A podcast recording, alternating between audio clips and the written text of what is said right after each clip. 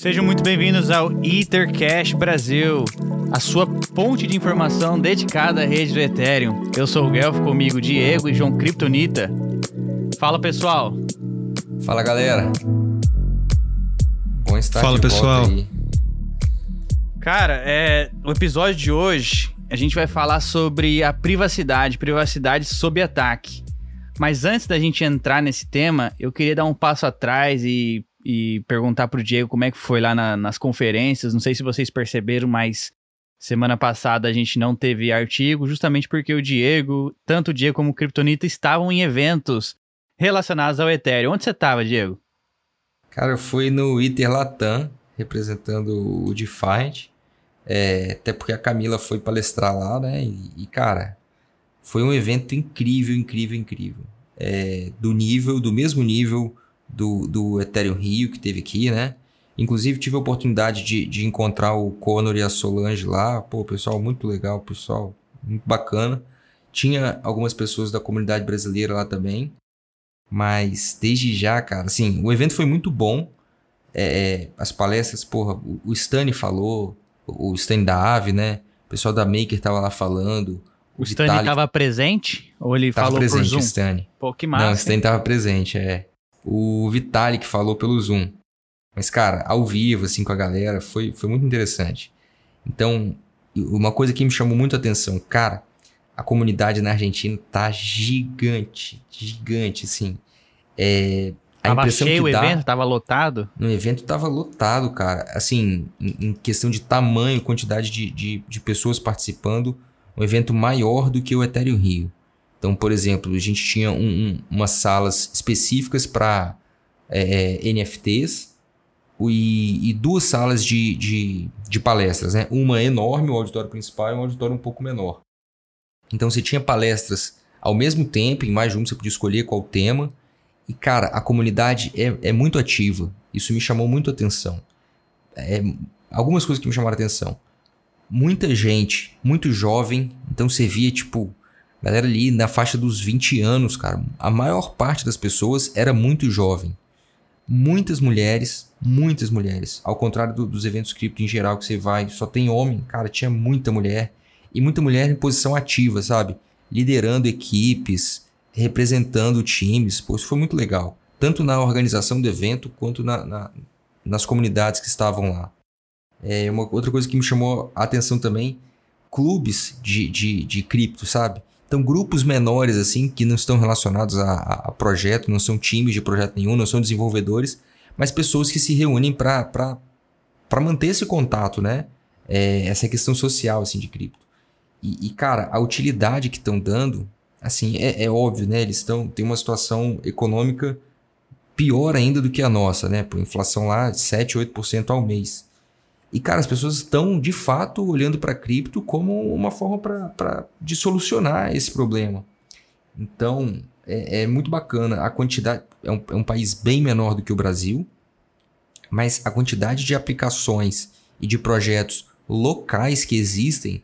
Tipo, pô, tinha uma, tinha uma carteira lá que os caras... Você tem um cartão para você pagar em, nos lugares, era um cartão tipo Visa ou Master, alguma coisa assim.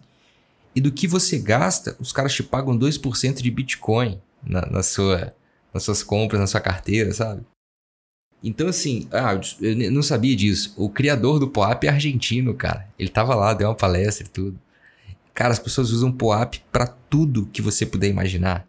É, Então, assim, me chamou muito a atenção disso. A comunidade lá, para um país pequeno, mas é uma comunidade que aparentemente, pelo menos a impressão que eu tive, mais ativa do que a comunidade brasileira. Isso, isso foi muito legal. Eu acho que a gente pode aprender um pouco com, com eles nesse aspecto. Legal, e não é à toa que eles estão avançados em criptomoedas, já que o país passa por uma por um problema econômico já há algum tempo, problema de inflação, e é bastante óbvio que é, o pessoal é, optaria por uma, uma solução melhor do que depender do É, a governo. gente- né? A, a, a gente vê que, que nos lugares em que cripto é necessário, ela floresce. Isso, isso, isso é muito bacana de ver. E interessante também, ninguém estava falando de preço, ninguém estava preocupado se a gente está em bull market, bear market. Ninguém ninguém estava falando sobre, não era esse o assunto. o tema eram as utilidades de, de cripto, sabe? Isso, isso foi muito interessante. Boa. E você, Kryptonita, quer falar aí da, do, seu, do, do seu evento? Não sei se você pode falar sobre ele. Cara, antes de falar do evento, só queria. Tava lembrando aqui dos tweets que eu tava acompanhando na semana, na semana passada, a semana do evento lá do, do, que o Diego foi, né? E uma coisa que eu achei muito interessante foi o Vitalik, né? Que o Vitalik, para quem não sabe, ele fala 500 mil línguas, todas as línguas que você imaginar, o Vitalik tá falando aí. Acho que português ele infelizmente ainda não fala. Eu não lembro se ele deu a apresentação dele lá em espanhol, mas eu lembro que o pessoal tava comentando muito, assim, tava até virou brincadeira no Twitter, né? Tipo, pô, o que que esse cara, qual língua esse cara não fala? O cara tava falando em todas as línguas possíveis. Ele fala mandarim, fala inglês, fala russo. Acho que ele fala espanhol também, tanto que ele teve um encontro com um prefeito não sei se é prefeito ou presidente da Argentina lá quando ele tava lá. Você lembra qual língua que ele, que ele palestrou, Diego? Mano, ele começou boa parte da palestra dele. Tipo, não foi uma palestra, foi tipo um Ask Me Anything, né? Então era o Evan Van Ness, de, presencialmente, fazendo umas perguntas para ele. E boa parte das respostas ele deu em espanhol, cara. Foi muito. Foi, foi muito Doideira, curioso. né? Foi muito louco. Legal isso. E, e, ele, inclusive, falou sobre os, quando, como surgiu o interesse dele por estudar outras línguas. Ele falou que foi na escola e tal, enfim. Cara, Mas... realmente é um gênio, né, mano? Mas... E, Muito ele, doido isso. Ele manda bem no espanhol, velho.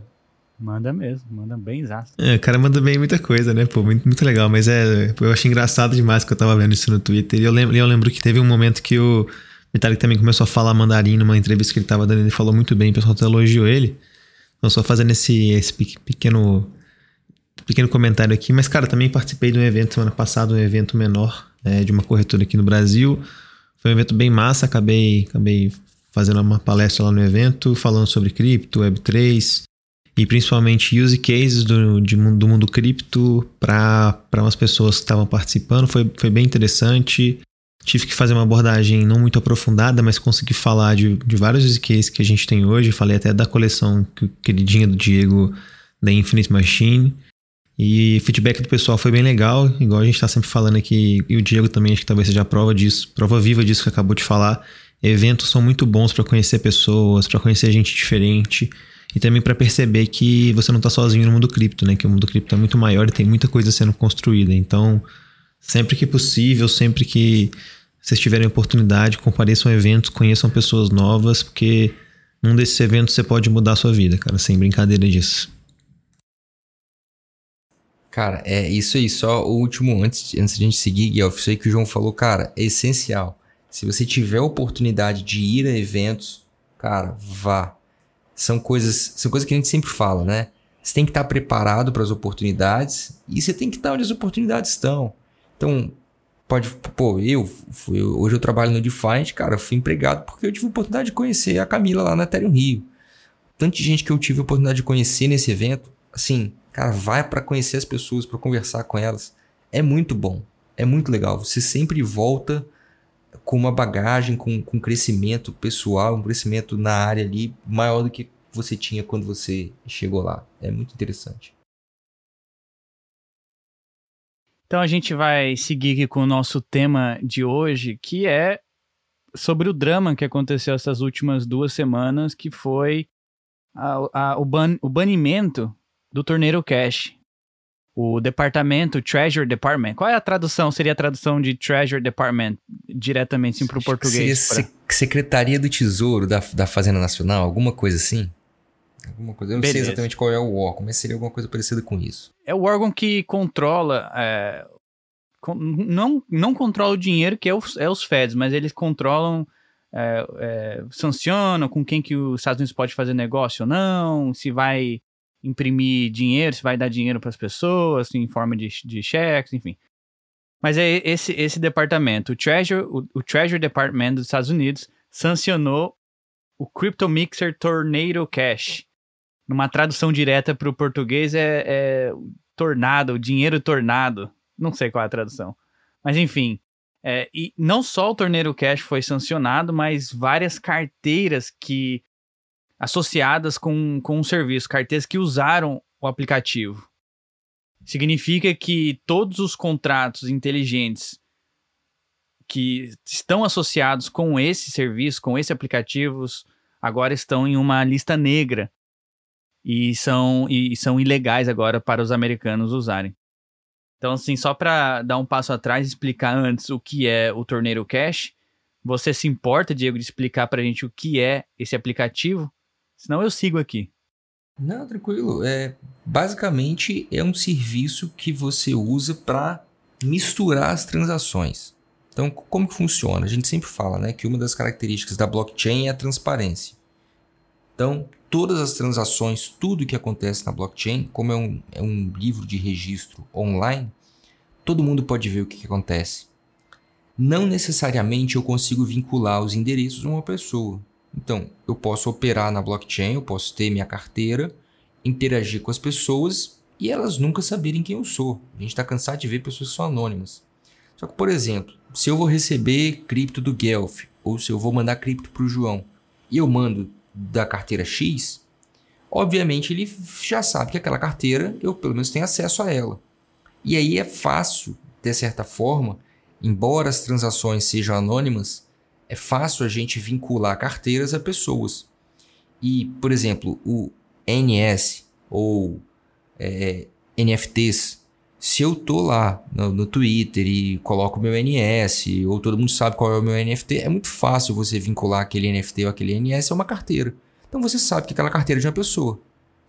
Então, assim, as, tudo pode ser é, sigiloso, né? Pode, a gente pode fazer tudo as transações são transparentes, mas a gente pode ser anônimo até que a gente comece a interagir com as pessoas. E aí é muito fácil você perceber quem é quem ali. Você consegue identificar umas carteiras, vincular essas carteiras a pessoas.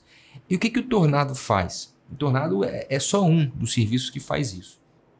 Basicamente, você deposita o seu dinheiro no Tornado, né? você manda cripto para o Tornado, e o que ele te devolve a princípio é uma chave privada que te dá acesso àqueles fundos. Com isso, você consegue, por uma outra carteira, por um outro endereço, usar essa chave privada e sacar os fundos que você depositou lá. Basicamente, isso serve para quê?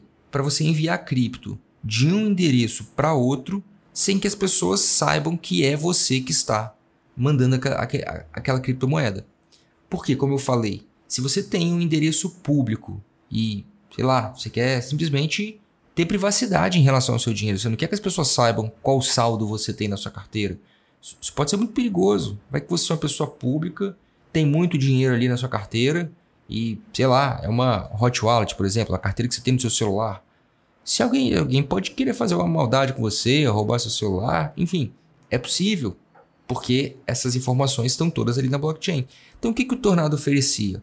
Uma forma de você movimentar os seus criptoativos de uma carteira para outra e ter privacidade. Então você poderia continuar tendo os seus, seus ativos, você, você seria o dono deles, você teria o controle sobre eles, mas ninguém saberia quais são os seus ativos.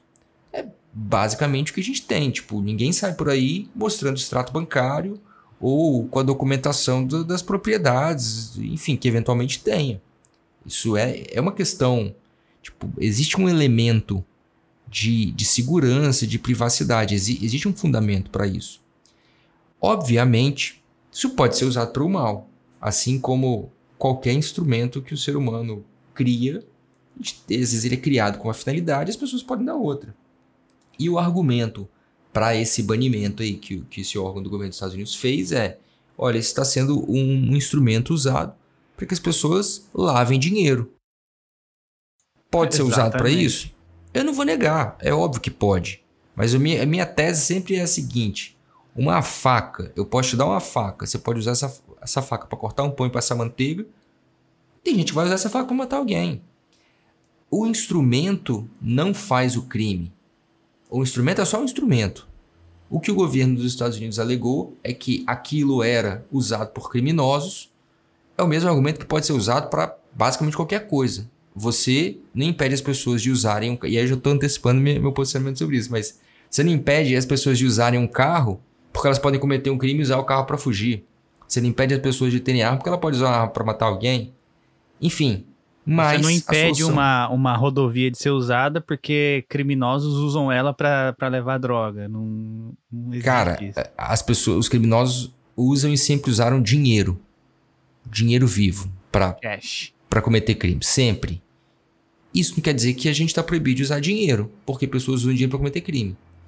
Enfim, a solução que, que o governo dos Estados Unidos teve foi a seguinte: olha, vamos proibir os, os norte-americanos de usarem esse serviço, e além disso, como as transações na blockchain, a gente sempre fala, são transparentes, eu consigo ver na blockchain o contrato do torneio do cash e eu consigo ver quais endereços interagiram com ele.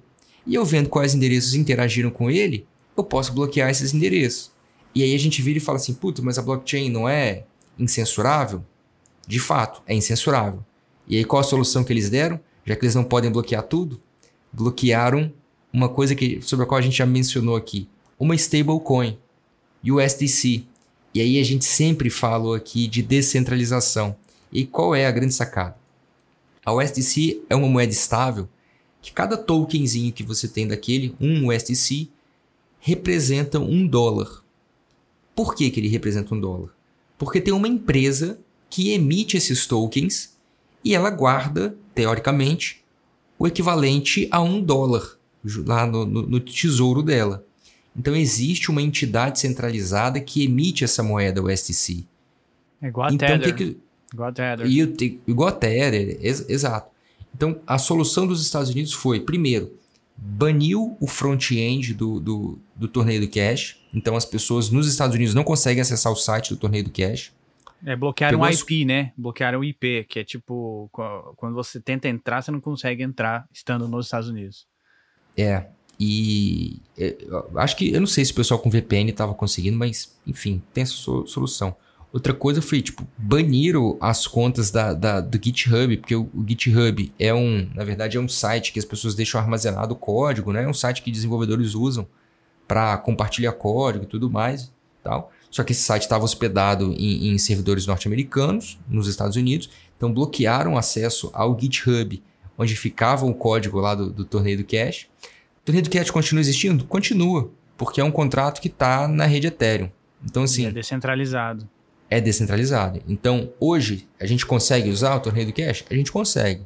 Mas os Estados Unidos fizeram isso, bloquearam o acesso aos, aos cidadãos lá, ao- a quem estiver nos Estados Unidos, e além disso, deram uma ordem para que a emissora de USDC, que putz, é uma das maiores criptomoedas, a USDC, que é essa stablecoin, emitida pela Circle, virasse o USDC, ou Circle, você vai banir, você vai bloquear o USDC que está depositado nessas carteiras aqui que a gente identificou que usaram ah, o torneio do cash. E eles não iam brigar com, eles não iam brigar com o governo americano, justamente porque eram, era muito pouco dinheiro, eram acho que cerca de 70 mil dólares. E eles não iam falar, pô, 70 mil dólares, vamos cumprir aqui. Mas não foi só eles que bloquearam, a gente já vai chegar lá. Mas antes eu queria dar só um passo atrás e só dar uma resumida que o Diego falou ali sobre o que é o Torneiro Cash. Basicamente, ele torna a transparência da blockchain numa caixa preta, escondendo todas as suas atividades ali na blockchain. Ou seja, você deposita numa pool, na, na, na, na ida dá para saber que você depositou, mas na saída você pode depositar em qualquer carteira e ninguém vai saber para onde foi. E, e, e você pode até nunca, nunca sacar, né? Você pode só Exatamente. ficar. Você pode Fica só lá. ficar com as keys e, e, e a cripto tá, tá, tá depositada naquele contrato. Você torna aquilo como se fosse um cofre. Você tem as keys e tá lá. Fica lá. É, mas aí o que, o que aconteceu? A gente já falou aqui no, é, que teve um hack na, na Ronin Bridge, que era aquela bridge da Axie Infinity. E recentemente também teve uma, um hack na Harmony One Bridge, que, de, de Ethereum para Harmony. E esses dois hacks, eu não sei quem que fez essa associação, mas está associado com um grupo de hackers chamado Lazarus Group, que, é, que, ele tem, que eles têm vínculo com a Coreia do Norte. Esse foi um dos argumentos que, que o governo americano usou para banir, para sancionar o Torneio Cash. E o outro argumento foi que o serviço do Torneio Cash foi usado para lavar mais de 7 bilhões é, de dólares. Só que, tecnicamente, nem todo esse dinheiro foi, foi lavado, porque até hoje, desde a implementação do Torneio Cash, passou mais ou menos 7,6 bilhões de dólares pelo, pelo protocolo. E eu, eu acho que, se eu não estou enganado, 30% disso, mais ou menos, foi de dinheiro ilícito. Então a gente não pode assumir que, porra, todo esses 7 bilhões foi foi usado, foi, foi lavado ou usado, sei lá, de forma, foi, foi dinheiro ilícito. É, o Chain Analysis, que é uma, uma das maiores casas de análises, disseram que é aproximadamente 1,5 bilhões que veio desses hacks, enfim, que foi dinheiro ilícito ou lavagem de dinheiro. Mas é aquela coisa, Torneiro Cash é um public goods, é um bem público, é um, é um aplicativo descentralizado. Você falou da front-end aí, que eles derrubaram front-end. Só pra galera. É, só pra galera entender, né? O front-end é o site. Quando você, quando você entra num site, né? Se a gente pode entrar na, na Uniswap, por exemplo, a aplicação não está no site. O site é só uma forma do, do desse aplicativo do browser te mostrar de uma maneira visual um, um caminho para você acessar aquilo que está na blockchain, na verdade. Então, Exato. o browser, né? A front-end é isso. A front-end é aquela página, aquele site bonitinho que a gente vê. É o DNS, verdade, né? É, é, o DNS é, que, o pessoal chama. Que, que, nada mais é do que a porta ou o caminho que vai te conectar lá à blockchain. A, o torneio do Cash continua existindo, é um contrato inteligente na blockchain. Meu, a front-end dos caras também é descentralizada. Ela tá hospedada no IPFS. IPFS. Eu tenho, é, inclusive, aí, aí o que acontece? O, os americanos bloquearam a, o, o DNS, que era o torneiro.cash, mas ele ainda existe, a front-end ainda existe no IPFS. O que, que significa? Que qualquer pessoa consegue fazer um fork ou criar uma nova front-end para usar o, o, contrato inteligente. E é isso que aconteceu. Logo que foi feito esse. É, logo que sancionaram o Torneiro Cash, várias outras pessoas fizeram uma fork do aplicativo e vão continuar fazendo a fork. E outra, isso não vai impedir também que os criminosos, que os hackers de, é, deixem de usar o aplicativo. Até mesmo porque os caras são sofisticados, usam ferramentas sofisticadas, sabem interagir diretamente com um contrato inteligente. Não é banindo uma front-end que vai. Os caras vão deixar de usar isso, saca? Eu acho que é mais mesmo uma forma dos caras, poxa, esse aplicativo aqui pode ser realmente usado para lavagem de dinheiro. Vamos bloquear isso, senão a gente não vai conseguir coletar impostos. Essa é a minha visão. Mas aquela coisa que a gente falou, nem todo mundo usa esse aplicativo de privacidade para lavar dinheiro. Um caso real aqui é: se eu sou um cidadão russo e eu quero doar dinheiro para a Ucrânia, que a Ucrânia estava aceitando o ITER como doação, como é que eu posso fazer sendo uma figura pública? Exatamente é. o que o Vitalik é. fez, por exemplo. O que o Vitalik fez, isso aí. Ele usou o Torneiro Cash para deixar, é, para ter essa privacidade, para ele poder doar o dinheiro para a Ucrânia.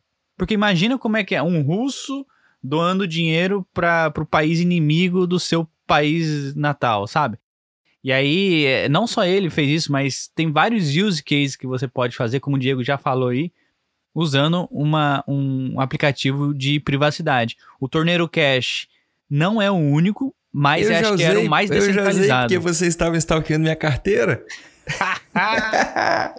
eu já usei, você me falaram, ih, cara, pô, o pessoal tá de olho, sua carteira pública aí, tira as paradas de lá. Eu usei, cara. Eu já usei várias e várias vezes, tá ligado? Eu acho que eu então, ainda eu velho, falei tipo, para você usar isso daí, Diego, foi, porque foi, a foi. sua carteira era pública e você tinha todos os seus fundos ali. Então, poxa, era muito fácil de alguém. Cadê sua privacidade? Você não tinha, ah, entende? Exato, é, era uma preocupação que, que eu não tinha. Não tinha, porque, né, na época que eu usava, eu usava só uma carteira antes de começar, tipo, trampar com isso mesmo, trabalhar, interagir com mais gente e tal. Aí chegou um ponto que, tipo, eu precisei tomar algumas precauções, cara. Tipo, enfim.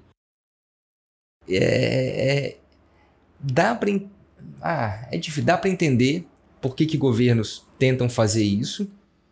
Porque é uma, é, é uma forma de, de, de manter o controle. Tem medo né, dessa tecnologia. Tipo, porra, se você passa a não ter controle sobre tudo que você pode ter sobre a vida dos cidadãos, velho é foda. Mas, porra, a gente, como, como, como sociedade, a gente tem. E, assim, é uma situação de bosta, Mas eu fico. Que bom, eu, meu, meu resumo sobre isso assim, porra, que bom que isso aconteceu pra gente estar tá discutindo isso. Porque aquele velho. Aquele velho. É, o, conclusão do que a gente tem falado, né? A gente não discute descentralização até que a gente veja a importância da descentralização. A gente não discute resistência à censura até que seja necessário, até que a gente seja censurado.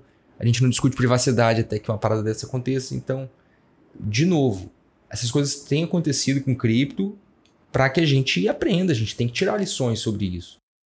O Diego, e você disse, você falou sobre o cash, o cash, o cash dinheiro vivo, é usado por criminosos para lavagem de dinheiro e tem mais, sei lá, mil formas diferentes de lavar o dinheiro, mas cash é uma delas.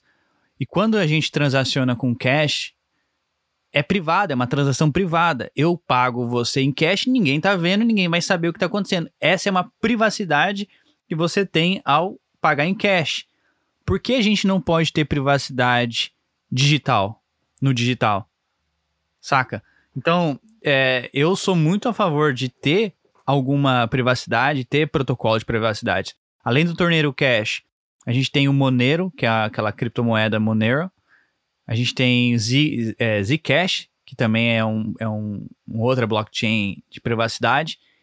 E estão surgindo novas também, né? tecnologias né? que tem o é, Aztec, que é uma blockchain com que vai usar a ZK Rollup como tecnologia base. E os caras vão lançar a blockchain, já está funcionando em, be em beta, que é 100% privada. Você consegue fazer qualquer coisa ali dentro com, com privacidade é difícil é, mensurar o tamanho, o tamanho disso tudo quando todo mundo começar a lançar esses protocolos de privacidade, sem contar aqueles que vão fazer o fork do Torneiro Cash. Será que quando surgir esses forks, esses clones do Torneiro Cash, o governo vai bloquear também? Vai conseguir manter, vai, conseguir bloquear todos, manter esse ritmo de, de bloqueio, de sanção, e enfim? É, isso, isso que é interessante, né? Acho que pra gente é, é um desafio discutir esses temas e para quem está desenvolvendo é um desafio é, resolver o problema que existe. A questão é não é se você com, você vai censurar ou não, é se você consegue censurar ou não. Então a questão é quando a gente usa protocolos descentralizados, eles são incensuráveis. Então isso que a gente está vendo é, por exemplo, o, o problema todo tá em relação a Circle. Como? Sim, beleza, impediram o uso da front-end do torneio do cache. Aí você já falou, pô, fizeram um fork, o código é público, coloca isso de volta no ar. Como que eles impedem as pessoas? Proibindo que elas usem um serviço centralizado, que é o da Circle, por exemplo. É, e aí tem, teve todo. Isso gerou uma segunda repercussão. Por, porque assim, se você não pode censurar o Tornado, você vai onde você consegue censurar, que é a empresa que emite uma stablecoin, que, é muito utilizada, só, só perde para o Tether, né? É, e aí gerou uma segunda questão. Putz, e se começam a censurar todo mundo que hoje foi torneio? E se amanhã foi Uniswap? Se amanhã os caras virarem e falar, não, Uniswap tá errado, não podia estar tá operando dessa forma. Todo mundo que interagiu com Uniswap, ou todo mundo que interagiu com qualquer outro protocolo, vai ter essa carteira bloqueada. Então, eventualmente. O Diego, você... nem só isso, né, cara? E, e, se chegar um ponto que os reguladores chegarem e começassem a colocar algum tipo de censura na rede Ethereum, seja é, censura ativa ou até mesmo começando a rodar Node, saca, cara? Então, o escopo pode ser bem maior mesmo, pode ficar num plano de censurar uma rede. Tá até rolando uma discussão dessa no Twitter. Então, mas eu, eu, eu, acho, eu acho que essa discussão aí de, de ter censura na rede teve essa história, né, de que ah, a cidade de Buenos Aires vai rodar a Node de Ethereum, e o pessoal começou a falar desses negócios. Mano, aí é simples. Aí me parece que é, que é uma solução mais fácil. Porque dá para fazer fork da rede. E aí a questão é, quando o fork é feito pela comunidade que está sob ataque, pô, é o que a gente viu acontecer com o fork da Ethereum, que já teve. A Ethereum Classic hoje é, é aquela é a chain que teve o hack, que teve o roubo. 5% do, dos fundos foram roubados, tá, tá, lá, existe. A galera saiu e tá hoje, cara. A rede Ethereum muito mais forte. Então, se você pega no, no futuro próximo, você sofre um ataque. E isso foi até um tema debatido lá. é como que é mais difícil você atacar uma blockchain que, que, que rode no modelo de Proof of Stake. Mas não é o tema de hoje. Mas enfim, se governos começam a rodar nodes e atacam, é simples, você faz o fork. Os caras vão ser dono de uma blockchain que ninguém vai usar. Entende meu ponto? Sim, sim. Esse é um modelo de é, escrito lá pela comunidade do Ethereum. É o social layer, né? É a camada social para resolver é as coisas. A Proof of Stake dá essa, tem essa possibilidade. Difícil, é difícil com Proof of Work fazer isso, até mesmo porque requer maquinário para comprar, enfim. Mas com Proof of Stake é muito mais fácil ter esse social layer para resolver esse tipo de censura. Mas vem cá, você falou que a USDC bloqueou os fundos que estavam no torneio Cash, mas não foi só a USDC que bloqueou as carteiras. A Alchemy, Infira, esses RCP providers, teve também a DYDX que bloqueou e teve também a Aave, a front-end da Aave bloqueou algum, alguns INS que interagiram com o Tornado Cash. O problema foi que assim que foi anunciado essa sanção sobre o aplicativo, teve uma pessoa que começou a mandar .01 Ether para vários INS essa pessoa, de famosos. Essa pessoa merece um prêmio, né? Essa pessoa merece um prêmio. Ou seja, falou assim, se, ah é? Vocês querem bloquear? Então Pô, mas eu queria mundo... Ethereum de graça, pô. Eu queria Ethereum de graça. Queria, já olhei, não me mandaram não. Também não, viu, cara? Infelizmente. E aí, todo mundo que é famoso que, que pegou, né? O Jimmy Fallon, o Shaq é. O'Neal. Então, assim, quem eventualmente não tem entendido o que, que rolou, o que, que, é? Quando você deposita Ether no torneio, você pode depositar 0,1, 1, 10, 100, são sempre múltiplos assim. E aí, como, como eu comentei, você fica com a chave privada. Então, o dinheiro está depositado lá e você tem as chaves. O que, que essa pessoa fez? Como você pode sacar para qualquer carteira, começou a sacar 0,1 para um monte de carteira que é conhecida. E aí, de novo, é, essa aqui é, que é a questão. Ninguém tem acesso àquela carteira, mas se a pessoa colocou o NS dela lá, um NFT super famoso, você já sabe que, aquele, que aquela carteira é da pessoa X. E aí começaram a sacar 0,1 do torneio para essas carteiras. E aí, o que, que, que aparece? Putz, essa galera toda interagiu com o tornado. E você nunca vai saber se foram eles mesmos que interagiram, se foi alguém que mandou, mas enfim. A lenda é essa, né? Tipo, a pessoa falou, ah, tô mandando mesmo, enfim. E aí mandou e meio que sujou a carteira dessa galera. Cara, eu achei isso genial, velho. Enfim, a, a DYDX, que é uma, uma corretora descentralizada, também a, a Aave bloquearam no bloquearam essas carteiras. E aí o pessoal começou a reclamar, falou: "Poxa, mas eu nem interagi com o Torneiro Cash, eu recebi o Ether". Então esse é um outro problema como que você vai manter o controle e a ordem, sendo que a gente não consegue é, controlar quem manda Ether para nossa carteira ou não? A gente não consegue bloquear o recebimento de novos Ethers. E se alguém usar lá o Tornado Cash e mandar para você e você alegar que não foi você, como que vai ser feito esse controle? São muitas perguntas aí que os caras, eu acho que os caras sei lá, deram um tiro no pé e agora tem uma porrada de perguntas. Beleza, e essa galera que recebeu o ITER, agora eles vão ser sancionados também? Eles podem responder criminalmente por isso? Porque até então, onde eu sei, a, a UFAC, que é o órgão que, que bloqueou, se você usar algo ou interagir com algum negócio que é sancionado pelos Estados Unidos, você pode, quem mora nos Estados Unidos, claro, você pode ter até 30 anos de cadeia e pagar a multa de mais de 150 mil também... dólares. Vocês não acham que isso também vai, muito provando que o que a gente está fazendo aqui está fazendo barulho e está cada vez mais incomodando, e que no fim do dia é nosso objetivo? Claro, claro. O objetivo da gente é, nosso objetivo é mudar o mundo e as formas com que, com que, ele, com que o mundo está rodando, vamos dizer assim, principalmente voltado para o financeiro, mas não só. É, talvez seja uma das maiores provas que a gente está conseguindo, que a gente está incomodando e que está chegando num ponto de que ao invés de tentar se adaptar, ao invés de tentar fazer suas coisas, não que eles não estejam fazendo, estão até criando CBDC e outros outros tipos de iniciativas, mas de uma forma ou de outra a gente está incomodando, está doendo, vamos dizer assim. Se está doendo, a gente está fazendo alguma coisa certa, né? Diego, e o que preocupou a comunidade em geral foi: será que os Estados Unidos ou outro governo vão conseguir sancionar o Ethereum, já que eles sancionaram um código, um código aberto, não sancionaram uma pessoa. Sanções são feitas para pessoas, países, Irã, Iraque, sei lá, Coreia do Norte, mas nunca foi feito por um código, por um, por um software. É possível? Você acha que tem a, a, a chance de sancionar e, e, censurar o Ethereum, a, a blockchain inteira, por isso? Cara, acho que, acho que esse, essa situação mostrou pra gente que não. Tanto é que o, o, o código estava no, no armazenamento descentralizado, que é o IPFS. E, cara, não deu 15 minutos depois que veio a notícia, já veio gente compartilhando esse código. É, e, e, aí tem essa questão que o João também comentou: ah, beleza, se estados começarem a rodar nodes e tal? O foco da rede. Então, assim, a, essa que é a questão. A gente tem que continuar é, lutando pela descentralização, velho. Isso, isso é, é certo. Agora, Exatamente. enquanto for descentralizado, vai ser incensurável. A Coinbase, saiu uma notícia hoje, eles têm acho que 14% de staking na, na rede do Ethereum. Na verdade, não são fundos deles, são fundos dos clientes, mas usam a Coinbase para fazer isso.